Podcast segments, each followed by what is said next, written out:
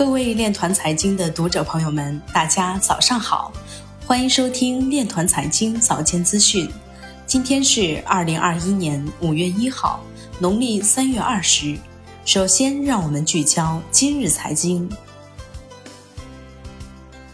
曼谷房地产开发商 Ananda Development 接受比特币支付。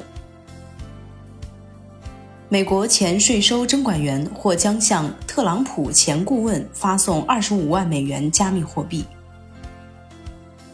上海开展数字人民币应用试点。浙江宁波市区块链研究机构发布首个全国性公证联盟运营链。携程加入数字人民币支付场景。挖矿热潮高涨，显卡硬盘价格居高不下。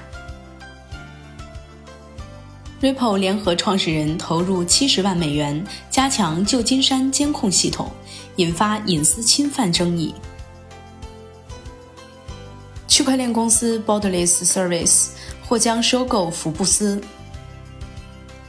纽约梅隆银行表示，应投资比特币而不是黄金。穆长春表示，数字人民币将接纳更多的私营企业作为其生态成员。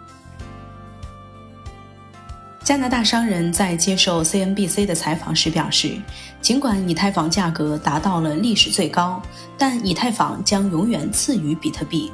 他认为，以太坊更可能被用作跟踪和支付系统，但目前其价格太贵。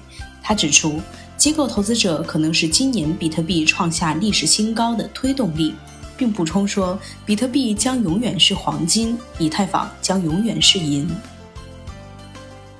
以上就是今天链团财经早间资讯的全部内容，感谢您的收听，我们明天再见。